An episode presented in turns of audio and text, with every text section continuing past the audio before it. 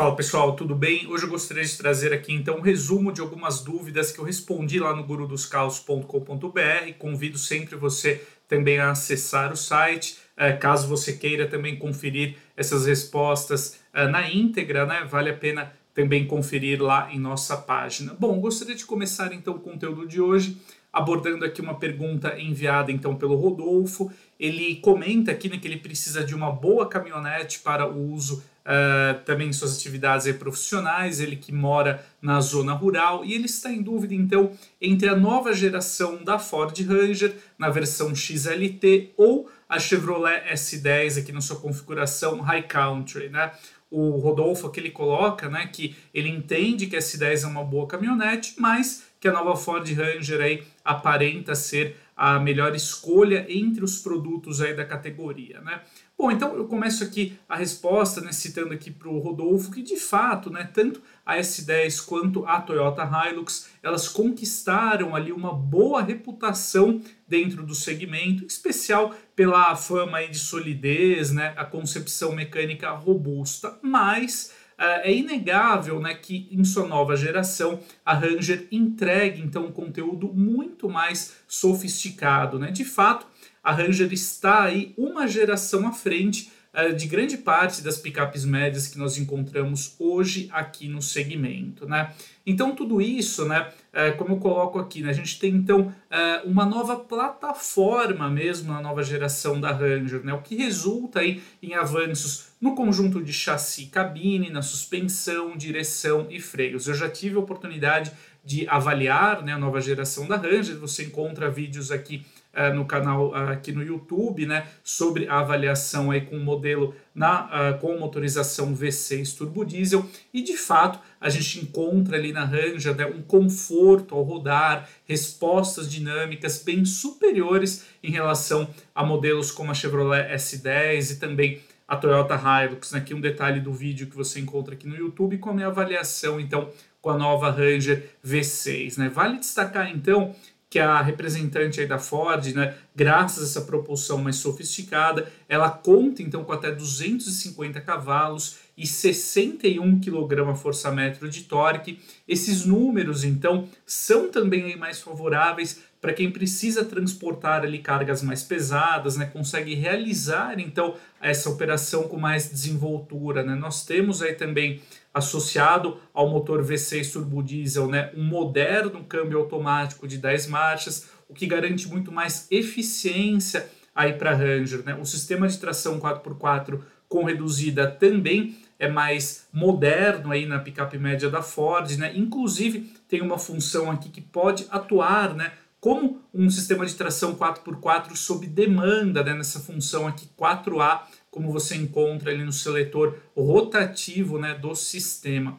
Já no caso da S10 High Country, a gente tem um motor mais convencional, né, no caso é o 2.8 turbo diesel, com até 200 cavalos e 51 kgfm de torque. É interessante salientar né, que mesmo devendo bastante aí em potência e força máxima, a S10 não consegue ser uh, mais eficiente em relação à nova geração da Ranger. Né? Nós temos no caso da S10 médias oficiais de 8,4 km por litro na cidade e 10,4 km por litro na estrada, enquanto a Ranger a EV6 Turbo Diesel nós temos uma parcial aqui de 8,9 km por litro na cidade, também auxiliada né, pela presença do sistema start-stop, que desliga o motor em paradas aí durante o trânsito, né, e a média rodoviária aqui da Ranger V6 fica em 10,2 km por litro. Né. De fato, é, pelo nível é, de desempenho que ela oferece, os números aí de potência histórica mais favoráveis, a gente constata então né, que a nova Ranger V6 tem aí uma proposta muito mais eficiente em relação às demais concorrentes. Né? Nós temos um comprimento máximo aqui bem parecido entre os dois modelos, né, de 5,36 metros na S10 e 5,37 metros na Ranger, porém o modelo da Ford que tem um entrechos de 3,27 metros contra 3,09 metros da S10, né, outra vantagem aí da geração, né, do projeto mais recente da Ranger, né, que favorece o espaço interno, aqui o conforto também aí para os cinco passageiros. Em termos de capacidade de carga, outro ponto importante aí, em especial para quem vai usar também a picape para o trabalho, nós temos uma capacidade ali bem é, semelhante entre os dois modelos, no caso de 1.037 kg na Ranger XLT contra 1.044 kg da S10 High Country, né? Então, como a gente constata até aqui, né, é fato que a Ranger XLT, então 2024, né, que o Rodolfo aqui separou, de fato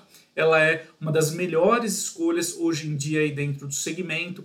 Esse fato da Ranger, então, chegar aqui né, com uma proposta muito mais avançada hoje dentro da categoria, certamente vai promover aí algumas novidades aí por parte dos concorrentes, né? A própria Fiat vai lançar a Titano aqui no mercado brasileiro já em 2024 e também no ano que vem, né? A Volkswagen prepara aí o aguardado facelift para a Maroc e a Chevrolet S10 também vai estrear aí atualizações na sua linha 2025, né? Mas como eu cito aqui, né, uh, no texto, tanto a S10 quanto a Maroc, elas devem evoluir pontualmente, né, trazendo aí mudanças estéticas e também na cabine, mas elas não vão contar com uma nova plataforma. Porém, elas devem ganhar aí também mais recursos de tecnologia, mais equipamentos de série. Mas de fato, hoje na Ranger aqui a gente encontra um conjunto muito mais interessante para quem deseja uma picape média. Partindo agora aqui para o próximo tema, né, eu separei aqui uma pergunta enviada pela Cláudia, que ela me coloca a seguinte questão, né? Atualmente ela é dona de um Jeep Compass aí com a motorização diesel, sistema de tração 4x4, e ela está pensando em migrar para um SUV híbrido, né, ou um modelo híbrido, mas ela tem algumas dúvidas aqui em relação à tecnologia. Né? Ela me coloca as seguintes questões, né? Se vale a pena ela realizar essa migração, se como está a tecnologia atualmente no Brasil, se faz diferença aqui entre as montadoras e também, né, no quesito pós-vendas, aqui ela pergunta se ao optar por um modelo híbrido, né, ela terá algum tipo de dor de cabeça na questão do pós-venda, né, também de encontrar ali peças e serviços de manutenção. Bom, Uh, eu acho que essa dúvida colocada pela Cláudia é muito interessante, uma vez que cresce né, cada vez mais a procura por parte dos brasileiros para carros eletrificados, sejam aí híbridos, híbridos plug-in ou automóveis 100% elétricos. De qualquer forma, minha resposta aqui para Cláudia, eu acho que vale a pena sim essa migração dela, né, no caso aí do Compass 4x4 diesel para um modelo híbrido. Eu acho que em especial dependendo do tipo aí de aplicação que ela realiza para o veículo, vale bastante a pena, em especial, por exemplo, né, se ela circula mais pelas cidades, encara ali muitos engarrafamentos, eu acho que logo de cara ela já vai notar aí uma grande redução no custo de propriedade do veículo, né, com alívio ali na despesa mensal com combustível, né. Eu realizei aqui uma essa análise tomando como base o Corolla Cross, né, como um exemplo, porque o modelo já é produzido aqui no Brasil, está bem adequado à realidade aqui do nosso mercado e inclusive conta com a mecânica flex, né? Então, Apenas como comparação, a gente tem um consumo oficial hoje aqui para o Corolla Cross híbrido de 17,8 km por litro na cidade com gasolina. Como comparação, né, o atual Compass Diesel aqui da Cláudia tem um consumo oficial de 10,6 km por litro aí também na cidade e hoje considerando a elevação do diesel, né, o custo por quilômetro acaba sendo bem mais elevado no caso aqui do Jeep, né? Então a Cláudia já terá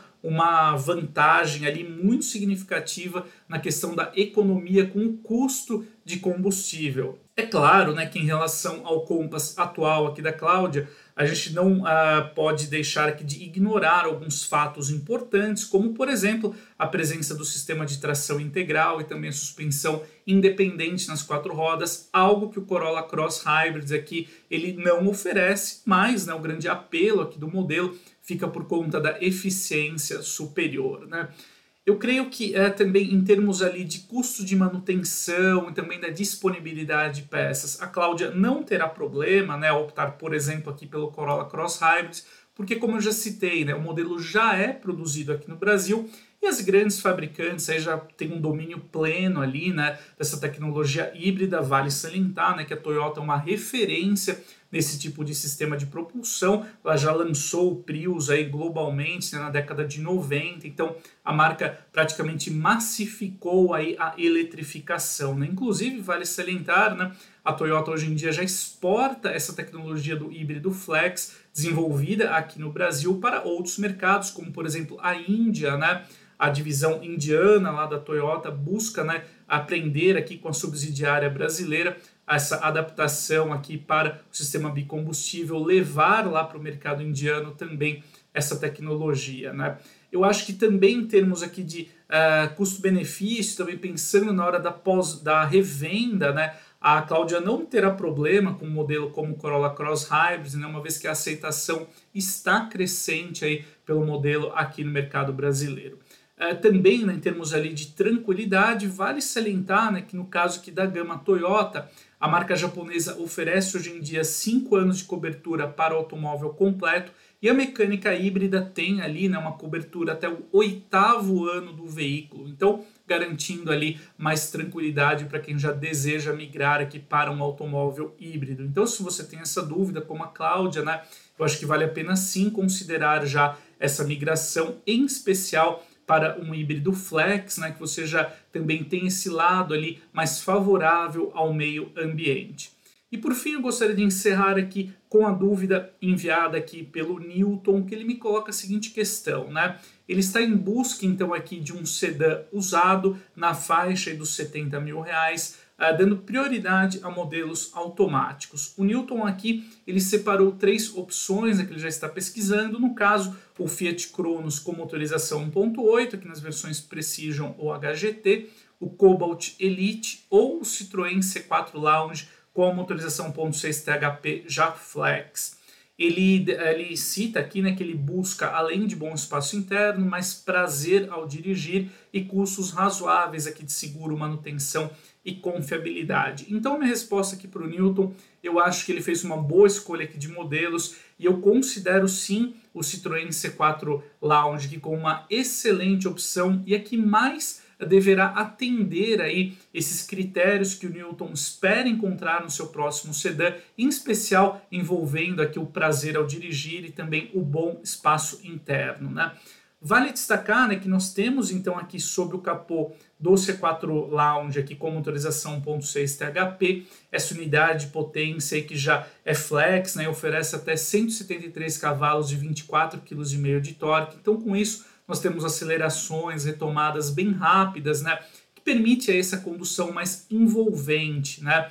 Eu acho que vale salientar, né, apesar do Newton colocar aqui na pergunta que o consumo não é um impeditivo para ele, mas nós temos aí médias aqui até que é, competitivas para o modelo com até 10,5 km por litro na cidade, 13,2 km por litro na estrada com gasolina.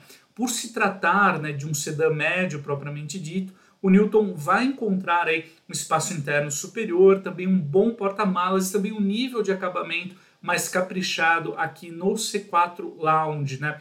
Minha única observação aqui para o Newton, para você também ter uma dúvida parecida, é, no caso optar aqui pelo C4 Lounge já com a motorização flex, né? Então estamos falando aí de unidades ano modelo 2015 ou até mais novas, né?